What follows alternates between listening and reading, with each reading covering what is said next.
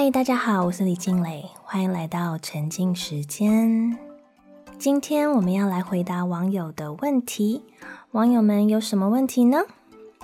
第一个问题是结合隋唐和两位网友的提问，女生想问你的问题是：你的心理素质强大的关键因素是什么？在同一个议题上，网友们也想要问。你是如何强化自己的心理素质，去面对社会给的敌意与诽谤？面对网络上的负评，应该如何调试心情？还有如何建立自信心？嗯，谢谢大家的提问。其实我很喜欢这种交流互动的感觉。这些大家关注的议题，也常常启发我更深一层的去思考很多值得探讨的议题。首先，我觉得要面对别人或是社会给的敌意之前，要先面对自己给自己的敌意。很多时候，最严厉的批评是我们自己给自己的，自己才是自己最大的敌人。所以，我们要先从内在的因素去探讨这个议题。我们会受别人评价的影响，最根深蒂固的是因为我们缺乏自信心。那我们的自卑感是来自于哪里呢？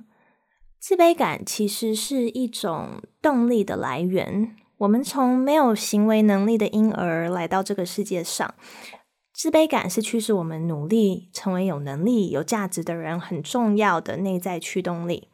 因为没有完美的人，所以所有的人都有自卑感，这是理所当然的事情。有自卑感才会有努力向前的动力，所以奥地利心理学家阿德勒认为，只要是人就一定会有自卑感。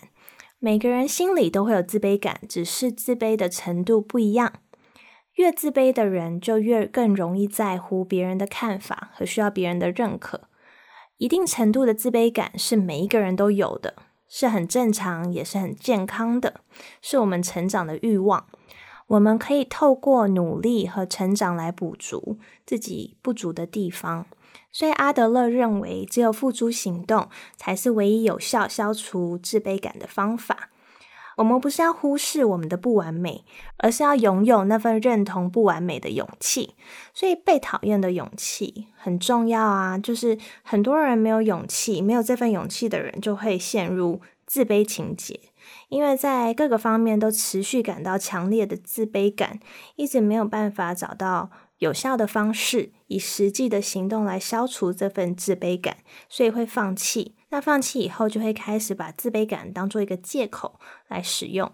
这时候，放弃想要消除自卑感的人，为了克服自己的自卑感，可能会出现像是攻击别人啊，开始嫉妒啊，或批评比自己成功的人。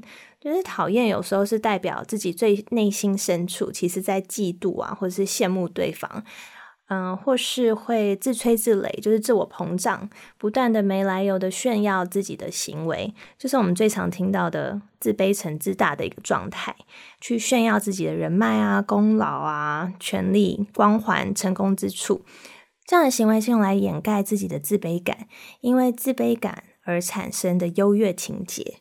因为真正有自信的成功的人是不会一直不停的炫耀自己，反而大多会表现出谦虚的态度。因为有自尊，所以认为自己的个人价值不需要太过度去仰赖外在他人的肯定来确认自己的价值。阿德勒把自卑情节分为两种，一种是原生自卑，一种是次生自卑。原生自卑就是小时候如果常常被拿来跟别人家的孩子去比较的孩子，就会产生一种自卑感，常常觉得自己很没有用啊，技不如人啊。然后另外一种次生自卑是指说，这样的孩子长大以后，当时为了掩盖小时候的不足，就会心中立下一些目标。那长大以后，这些目标没有办法达成，就会产生更多的自卑感。那要如何判断一个人是只是自卑、正常的自卑，还是是有自卑情节？因为自卑情节的特征是，这个人会不断的需要别人的认同，很在乎别人的想法，然后没有办法承受太具体的批评，可能会因为一个批评而心情低落好几个礼拜。然后他会可能过度渴望赞美，就是可能没有得到夸奖就没有任何的动力，然后也会觉得自己相较于别人是比较没有价值的，所以会把自己的需求放在最后。可是同时又会因为自己的需求没有被满足，又感到怨恨跟愤怒，所以是一个很纠结的一个状态。然后也会有可能会担心自己没有办法把事情做好，所以会一直拖延进度。嗯，也有可能会因为觉得自己不够好，然后过分害怕被人家讨厌啊，或者在人际关系里面会受伤，所以会选择跟社会脱节，避免跟人家交流，就避免自己的自信心受到打击。有自卑情节的人也会特别喜欢挑别人的错误，那挑别人的错误会让自己比较好过，因为觉得自己很多不足。但是如果指出别人也有很多不足，就会觉得心情比较好，而且也可以转移别人的注意力去注意别人的弱点，而不是注意自己不足的地方。但其实自卑感可以是阻碍，也可以是一种祝福。适当的自卑。有时候会是一个让人进步的动力，但是过度的自卑有可能会让人变得更脆弱，进而影响到身心健康。很多人一开始是因为强烈的自卑感而被激发那种想要努力克服、超越的一种心理，所以就可以很努力克服很多事情。但是无论做得再好，都认为自己还是不够好，所以到了顶端还是会不断想尽各种办法，一直不断的进步，透过加倍的努力来证明自己。因此，这样子的人会更容易成功。但这也是为什么很多人就算已经获得了很多奖项、很多世俗的肯定，还是无法改变自己的内心，还是和以往一样感到很自卑。所以，就算获得了成功，有很多客观的数据可以给予他信心，但这样的人却会依旧没有办法肯定自己，永远都觉得自己不够好。即使是站在成功的金字塔顶端，依然无法肯定自己。我认识很多这样的人，那这些人虽然得到了世俗标准所谓的成功，但是不快乐，甚至认为自己不配拥有所拥有的一切。因为这样子不舒服的感觉，让自己被自卑情节困住，然后就会让这样的人掉进焦虑啊、忧郁的一个深渊。所以，治疗自卑情节最有效的方法就是心理治疗。然后，嗯，心理治疗可以帮助这样的人去重新导正负面的想法。那除了受自卑情节所苦的人以外，一般容易自卑的人也可以尝试这些方法，增加自己的自信心。每个人的缺点也是每个人的优点。例如，一个个性很好相处、不拘小节、不会多加思考、很直接、没有城府的人，你会喜欢他的简单。但同时，你就要接受，他不可能同时也是一个谨慎小心、凡事思虑周全、面面俱到、不会不小心说出大实话，或是不会忘东忘西的人。所以，每个人的特质都是一体两面的。我们要学会去接受我们自己的不完美，肯定自己，看见自己的个性特质中有优点的那一面，条列出自己的优点，放在时刻可以看见的地方。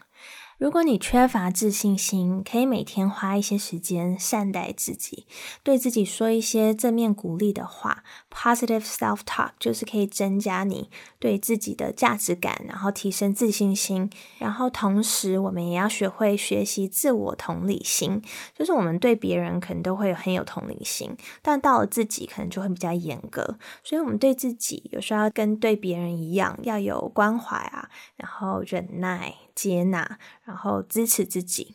另外，还可以养成订立小目标的习惯。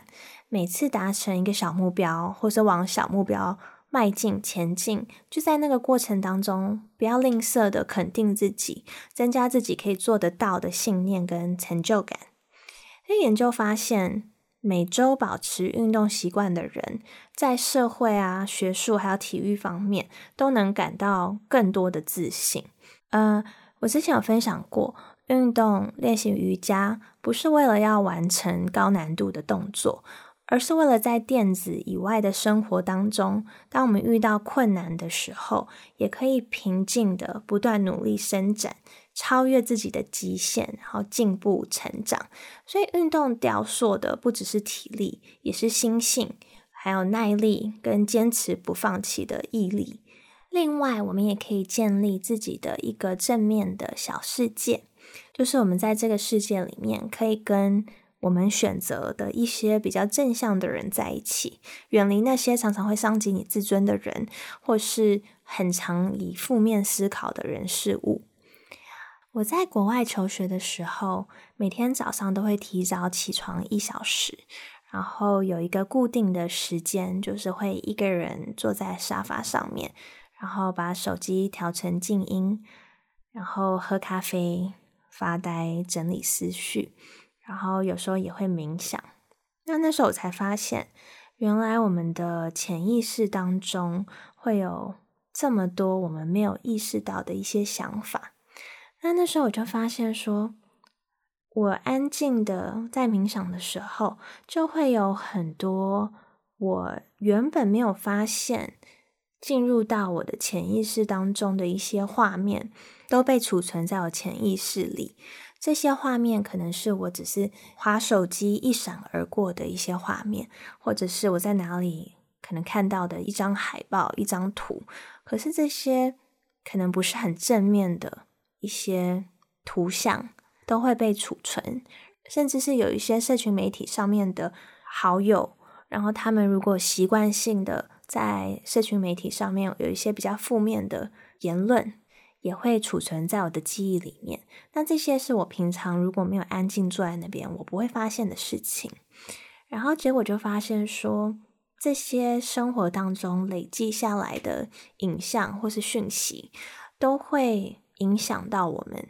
所以那个时候我就开始意识到，帮自己建筑这个。正面的世界是多么重要的事情，而且是需要我们主动去做，才会有这样子的一个小世界。所以当时我就 unfollow 了一些比较负面的朋友，就是他好像也不会发现，就是嗯，你跟他还是朋友，但是你就没有追踪他每次的贴文。然后我也会屏蔽一些比较血腥的画面啊，或是一些比较负面的。广告，或者是我会不太看恐怖片啊，就是让我的思绪尽量是充满正面的人事物。另外，就是上周我们有提到很常见的操控孩子的教养方法——惩罚与赞美。那赞美其实不止家长在用，我们的社会传统教育当中，主要是用结果或是外在的因素来衡量一个人的价值。例如，用考试的分数、排名、考进哪所学校、一个人的长相、外表漂不漂亮、乖不乖、听不听话、有没有特殊才能这些因素来，呃，判断一个人的价值。我们从小也会用外在社会的评量标准来判断自己的价值。当我们依赖外在的赞美才能肯定自己，当我们会因为被赞美而雀跃，就代表我们会因为没有被赞美，或是这次没有得到跟上次一样令人赞叹的赞美，就代表我们这次做的不够好，然后我们就会变得无法自我肯定。如果我们会因为被赞美而开心，就代表我们会为被批评而伤心。但是，因为我们成长的过程，赞美是我们一直渴望的，所以我们需要练习不被赞美影响。被别人批评的时候，同样也可以比较不在意。所以，不要等待别人的赞美，或是追求结果。因为如果你追求卓越，卓越的成果最终是必然的，但结果不会是驱使你努力向上的原动力。所以，要把主控权握在自己手上，自己可以控制的就是自己付出多少努力。所以我们需要的是跟自己比较，不是和其他人比较。只要自己有努力尝试不同的策略，努力让自己比昨天的自己更进步一点，就值得。肯定和鼓励自己的付出。记得有一阵子有一个新奇的体验，就是我在家长区等待接孩子的时候，就会看到一些有趣的现象。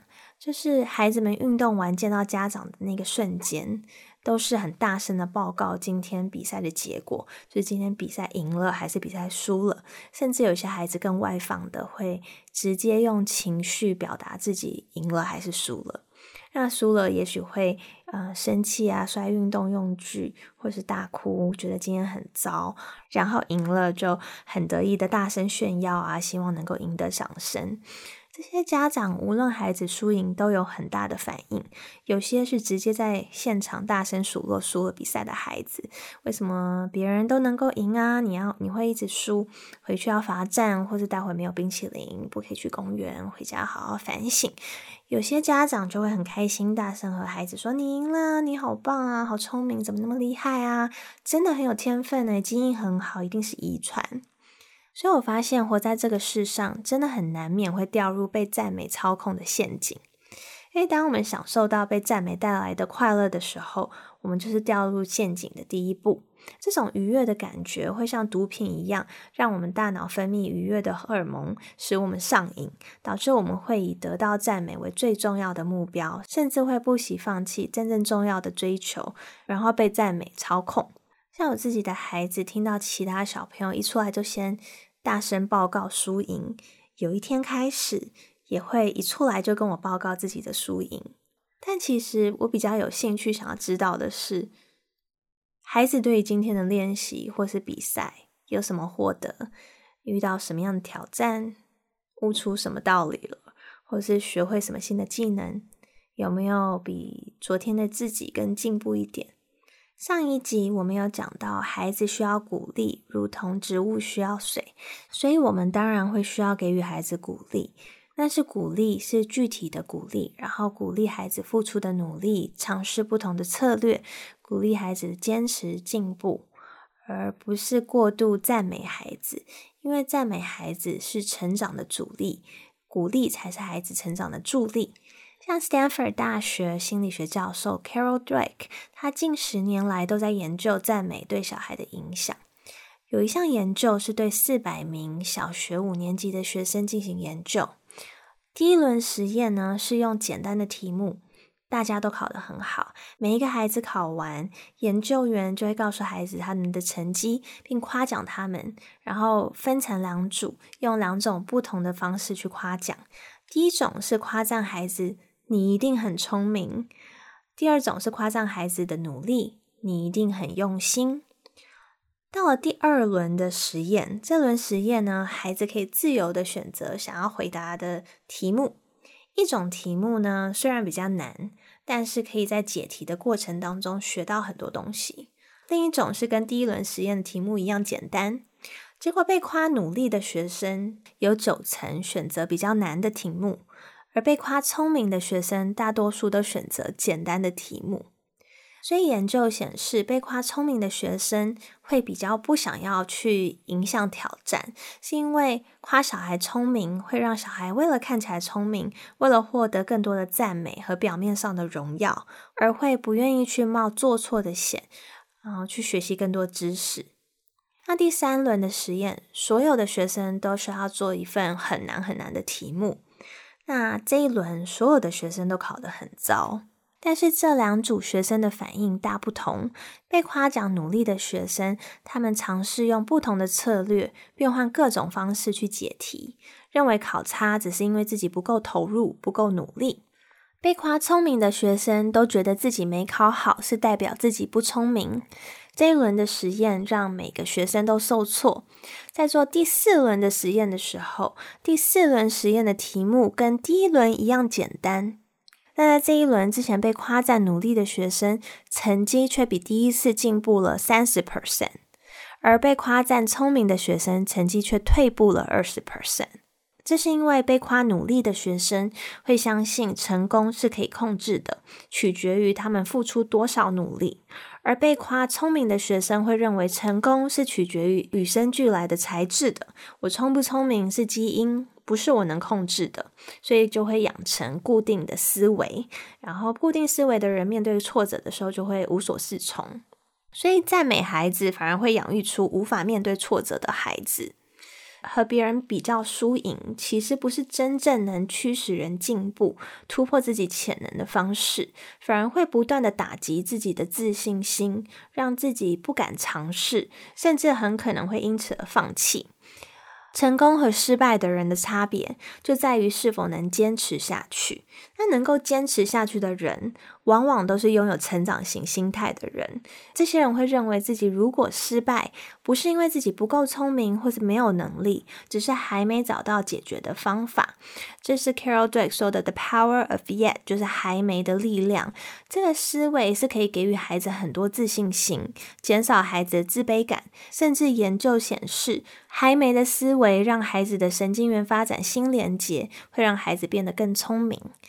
我们会在意赞美，就会在意批评，这是一体两面的。如果不想要被负评影响，就要先不被赞美影响。被别人称赞的时候，就不要过度的雀跃，甚至建立肯定自己的机制，自己掌握奖励机制，适时的奖励自己，肯定自己。所以，成长型的心态的人不会害怕被批评或者失败，因为认为失败就是成长的契机。Carol Dweck 的书籍《Mindset》心态制胜是影响我很深的一本书，里面有很多值得探讨的观点。我之后有适合的主题的时候会再跟你们分享。我觉得要有强大的心理素质，首先需要知道自己是谁，透过调整自己的思维，建立自己的自信心，相信自己。就不会在意别人的评价，因为你会发现这个世界太多不同的意见，但你只能忠于自己。可以从别人的经验吸取知识，有见识性的建议也可以听取，也要为了进步不断自省、学习、调整、提升自己。但其余的就是要相信自己，还有不畏惧挫折、负评的勇气。像 J.K. Rowling 如果不相信自己，听取了别人的意见，放弃了，这个世界就没有哈利波特。J.K. Rowling 曾经带着《哈利波特》被英国十二家出版社拒绝，连续吃了一整年的闭门羹。当时没有人认为《哈利波特》是值得出版的书籍。事实证明，光是《哈利波特》第一集就已经卖出超过一亿册，直至今日都还是全球最卖座的著作。所以，当你的想法越前卫、越独特，或是越新颖，就会越少人懂。那就会越容易遭受到其他人的拒绝啊、批评、反对。因为以心理学来说，人不喜欢改变，因为改变或面对未知会让人感到不安。维持现状是安全感的来源，但是要进步，往往都是需要改变的，和某种程度颠覆传统的做法和想法。在你成功之前。人可能会因为不理解或是认同你的想法或做法，批评你说你应该是疯了。但直到你成功，人们就会说你是天才。但也有可能是你真的疯了，所以有时候还是要自己斟酌一下。每个每个成功的人都有一个特点，就是坚持不放弃。像爱迪生也是尝试超过一万次不可行的方法，才发明了灯泡。所以他变成了天才。但如果九千九百九十九次的时候他就放弃了，那他可能就是我们会认为是他是一个疯子。所以成功的途径必须要能够有被讨厌的勇气，不畏惧失败、挫折、批评的勇气，不在面对阻碍的时候自己就贬低自己，而是不轻言放弃。成为一个有自信的人之前，受挫是必然的。要有坚持下去的动力，就要改变看待事情的方式，把每一个问题都当做可以尝试不同的方法的一个挑战，每次失败都当做是成长的契机，学习，然后不断的练习，坚持到最后，甚至可能在当中找到乐趣。就像面对失败，爱迪生会说他没有失败，他只是找到一万种不可行的方式。所以，除了从内在去强化心理素质，了解别人批评你不一定和你有关，而是和别人看待世界的态度有关。不一定是因为你不好，所以我们一定要用理性的思考的方式去分辨客观的事实和别人主观的想法。世界上不可能每一个人都喜欢你，有人喜欢你，也一定会有人讨厌你。而这也不一定和你有关。有些人会透过批评别人来缓和自己内心的情绪和对自己的观感，有时候更会是在无意识的状态之下启动自己心理的防御机制。而心理的保护机制是为了保护我们遭受心理的打击。我们讨厌一个人，心理学来说可能会是自己内心的一种投射，projection。所以，当我们在某个人身上看见我们不喜欢的特质，而且会对这些特质有很大的心理反应的时候，通常我们是在对方身上看见了一些在自己身上也有，但是不想承认的特质。或是自己也想要有，但是无法让自己变成那个样子。这个时候可能会产生嫉妒的心理，透过抨击那个人的特质或行为来缓和自己嫉妒的情绪。我们喜欢一个人，可能是那个人的某些特质勾起了我们一些温暖、熟悉、正面的记忆。我们讨厌一个人，也可能是那个人的某些特质勾起了我们以往的一些负面的经验。可能是那个人的身上有小时候常常家暴你的叔叔身上的木质古龙水的气味，所以触发你当时的感受，让你觉得反感；或是那个人的长相让你想起你父亲外遇的对象，让你觉得反感。有的时候我们在生活上遭受了委屈，比如说被老板责备，但又不适当向老板发泄，所以就会转移我们的怒火。在心理学上叫做 displacement 转移作用。有些人会为了发泄自己心中的怒气，就会回家迁怒另一半或是孩子，或是就上网当酸民，透过留言攻击别人来缓和心中的怒火。还有一种防御机制是 rationalization 合理化作用。酸葡萄心理就是很典型的合理化作用。酸葡萄心理是取自《伊索寓言》中的故事。故事中，狐狸想要摘取葡萄，却摘不到，就宣称那串葡萄是酸的。所以，因为自己努力去做而得不到的东西，就说是酸的，是不好的。这种方式可以缓解我们的一些压力，来平衡自己的心理。如果你自己想要变漂亮，但是没有钱或者没有勇气，所以看到漂亮的人，就会说他一定是整形的。然后，如果自己很想有钱，但是你没有钱，你就会仇富，然后把别人拥有的东西都说成是不好的。这些心理防御机制都是人会在无意识当中用来减压或者保护自己的方法。所以，理解人为什么会讨厌或者批评别人的心理学，可以帮助我们减缓恶意的批评对我们内心的冲击。有一句话是：“If they don't know you personally, don't take it personal。”意思是，如果不是认识你的人的评价，你就不用在意，因为你不用在意不认识你的人，或是不是真正了解事情真相的人对你的评价，因为这些评价并没有任何的建设性，也对你没有任何的益处。就是 haters gonna hate，但是你没有办法去改变别人，那你唯一能改变的是自己面对这些事情的心态和选择维护自己的环境，这也包括网络的环境。我觉得这是很值得大家一起深度探讨的议题。网络时代的来临，我们比任何一个年代都需要更强大的心理素质去面对社会的恶意。我们活在一个科技进步的太快的年代，规范都还来不及跟上，这是我们这一代最大的隐忧，也是急需我们社会去关注的议题。今年多项国际研究发现。青少年死亡的原因，除了意外，第二高的是自杀，而自杀的原因又多与网络成瘾有关。近年来，青少年自杀率持续的增长。综合全球各地的统计，青少年曾遭受网络霸凌的比例在五十四到六十四 percent 之间。研究显示，现在的青少年相较于以往是二十四小时不停歇的霸凌。以往只是在学校回家还可以缓和情绪，但是现在在网络上就是会有一种斩首示众的感觉，然后而且是二十四小时不停歇的一种霸凌，而且会继续停留在重复的让你感到不舒服的感受。所以，我们的网络需要更多的规范。躲在键盘后面的人，相较于面对面或是实名制的人，会更容易出现因为不需要承担任何的责任的一些霸凌的行为。我们这个年代的大人面对的，其实也是二十四小时不停歇的恶意。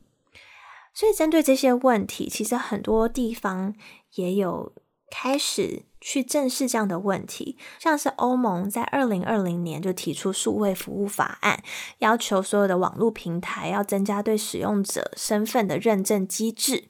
那这个法案已经在去年的时候就达成协议，预计最快二零二四年，就是明年就上路。另外，Instagram 官方在三年前也有做过一项调查，这项调查发现，三十二 percent 的青少年就是在看了 Instagram 上面的一些图片，会让他们出现容貌的焦虑，会让他们更想要跟别人比较，也会感到更焦虑。这些研究也让有一些地方的政府，例如挪威，就通过一些新的行销管制法的法案，就是要求所有的名人、网红还有广告商，在线上或是线下任何的平面或影片文宣当中，都必须要标注是否修过图，具体修了哪里，使用了什么滤镜，整体比例上调整的是哪一些部分。挪威的儿童与家庭部长认为，只有规范标注出来，我们才能够避免年轻族群受到误会，感觉自己不如别人。除了评论以外，儿少使用网络的安全性也是我们应该重视的议题。二零一七年的时候，英国有一个十四岁的少女自杀，那经法院审理以后，当时是法院审理。第一次判决，这位少女的自杀行为和社群平台有直接的关系，因为这位少女死前六个月前在 IG 上分享、收藏、暗赞高达两千一百则有关自杀、自残的一些贴文，而且她也被 Pinterest 推送有关。自杀、自残的一些贴文，所以无论是大人的网络环境，还是儿少的网络安全性，都是我们需要正视的社会问题，需要更严格的网络使用规范，让我们这一代还有我们下一代的人都能够面对更少的恶意。第二个问题是，请问之前曾经提到过能提升宝贝免疫力的神奇好物是什么？最近脱口罩，好像又一波感冒潮，希望能照顾到家人的健康。嗯，是马努卡麦卢卡蜂蜜。麦卢卡蜂蜜呢是一个很稀有的蜂蜜，就是全球只有一 percent 的蜂蜜是麦卢卡。然后叫做麦卢卡蜂蜜呢，是因为麦卢卡蜂蜜是取自于麦卢卡树上的花蜜，是只有纽西兰和澳洲独有的树。那古时候的纽西兰人就会把麦努卡树当做传统医疗的原料。我是几年前疫情开始，因为家里有小孩子，所以才把很多精力啊、时间还有预算都花在隐形防护上。因为记得那时候还没有疫苗，然后口罩也不够，也没有快筛，病毒又一直病变，我就觉得活在这个年代。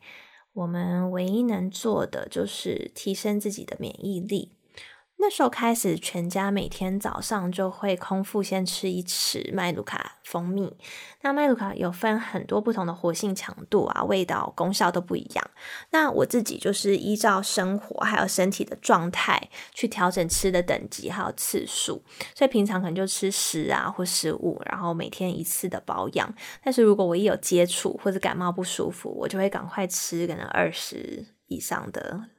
两匙或三匙，然后我最常立刻吃三匙的时候呢，就是当我需要睡在三个小孩中间，然后变成咳嗽交响乐的那些夜晚，我常常觉得自己可以全身而退都是奇迹，因为我真的没有时间去生病。但是麦卢卡蜂蜜的味道不是每一个人都喜欢，当然有些人喜欢，可是不是每一个人。但是十等级的味道。其实跟平常的蜂蜜差不多，小孩子一般都可以接受。那等级高一点的，有些小朋友也喜欢。但是如果不喜欢吃的话，我就会，嗯，就是做成蜂蜜柠檬水，然后多加一点柠檬或是冰块，就会变得很好喝。或是也可以涂在吐司啊，或是淋在 yogurt 上当早餐吃。那小朋友一岁以上就可以吃，但是如果有糖尿病啊，或是对花粉啊、蜂蜜过敏的人，就要自己评估一下自己的身体状况。嗯，我也会补充型 （zinc）。锌其实超级重要的，就对我们身体是不可或缺的营养素。根据世界卫生组织的统计，全球三分之一的人体内都缺锌，因为锌会从全身各处流失。如果身体缺了锌，就会很疲劳，然后甚至会掉发，然后免疫力下降。然后伤口也会难以愈合。研究显示，锌能提升免疫力，然后对于一般感冒可以减少高达三十三 percent 持续的时间和严重的程度。所以锌也是有助于细胞的发育跟生长，所以这些细胞会负责保护我们的身体。然后研究显示，锌也可以有效抑制 RNA 病毒，就是像例如新冠病毒的复制的能力。所以，当你觉得你可能要受感染，你就要赶快补充锌，然后让这个病毒进入你的身体的时候会变得比较温和，然后帮助身体免疫系统，然后去破坏新冠病毒依附在你的身上。那想要补充锌，可以吃很多含有丰富锌的食物，像是燕麦片啊、白芝麻。生蚝、牛肉、南瓜子、鹰嘴豆、坚果类的，或是希腊优格、干香菇这些东西，或是你可以直接就补充有含有锌的补充品。那我会想办法在小朋友的饮食当中，尽量用食补的方式帮助他们去提升防护力，像是姜黄。但这些都是我自己调整体质的方式，都有一定的限制。例如姜黄不一定适合每个人去食用，对某些状况或是特定的族群会不适合。像姜黄有抗菌，还有抗病毒啊、抗炎的一些特性，所以可以止痛，然后也可以加速伤口的愈合，甚至可以治愈很多疾病，增强抵抗力啊，或是可以改善消化系统的健康，甚至研究显示可以提高孩子的记忆跟认知的能力。但是姜黄味道有一点点呛。就是不是每一个小朋友都会喜欢，所以我就会用带有一些甜味的食材盖过姜黄的味道，例如像玉米啊、甜番薯、凤梨啊、苹果这些东西，然后也可以依照自己的喜好，也许加一些些许的番茄酱去调味。嗯，活在这个年代，我们就只能想办法跟病毒共存。隐形防护就变得很重要，而且小时候的饮食习惯会影响孩子的一生，所以真的好重要。所以我花很多时间研究天然健康的食谱，但又要小朋友觉得好吃，然后愿意吃。那小时候的味蕾研究显示会笃定孩子一辈子的味蕾，所以如果小朋友小时候习惯吃重咸，长大以后也会偏好重口味的饮食，而且会越吃越咸。啊，那摄取过量会影响小朋友的智力发展，还会影响成长发育，造成孩子长不高啊。然后成人的话也会容易引起骨质疏松，还有高血压等等疾病。所以这是真的值得花时间好好研究的事情。那今天时间应该不够了，下次有机会再跟你们分享。哎，等一下，等一下，还有下一题。这一题很多网友都想要知道，这是提问最多的议题。要不要回答一下？什么问题？经历了这么多事情以后，你还相信爱情吗？嗯，谢谢你们今天的收听啊！没有要回答吗？对，这题有点深，我要好好的体会一下，下次再跟你们分享。今天想要跟大家分享，我很喜欢《被讨厌的勇气》书中的一句话，是：不要害怕失去群众，而要害怕因为尝试取悦每个人而迷失自己。但愿我们都能找到心中那份被讨厌的勇气，还有接纳自己不完美的勇气，能够自在的和不完美的自己共处，也都能够成长为我们想要成为的自己。今天的分享，希望你们喜欢。之后还会有问答的单元，如果你们有想问的问题或一起聊的话题，可以在 IG 上私信我，或是 email 到节目的问答信箱。沉浸时间，我们下周三再见。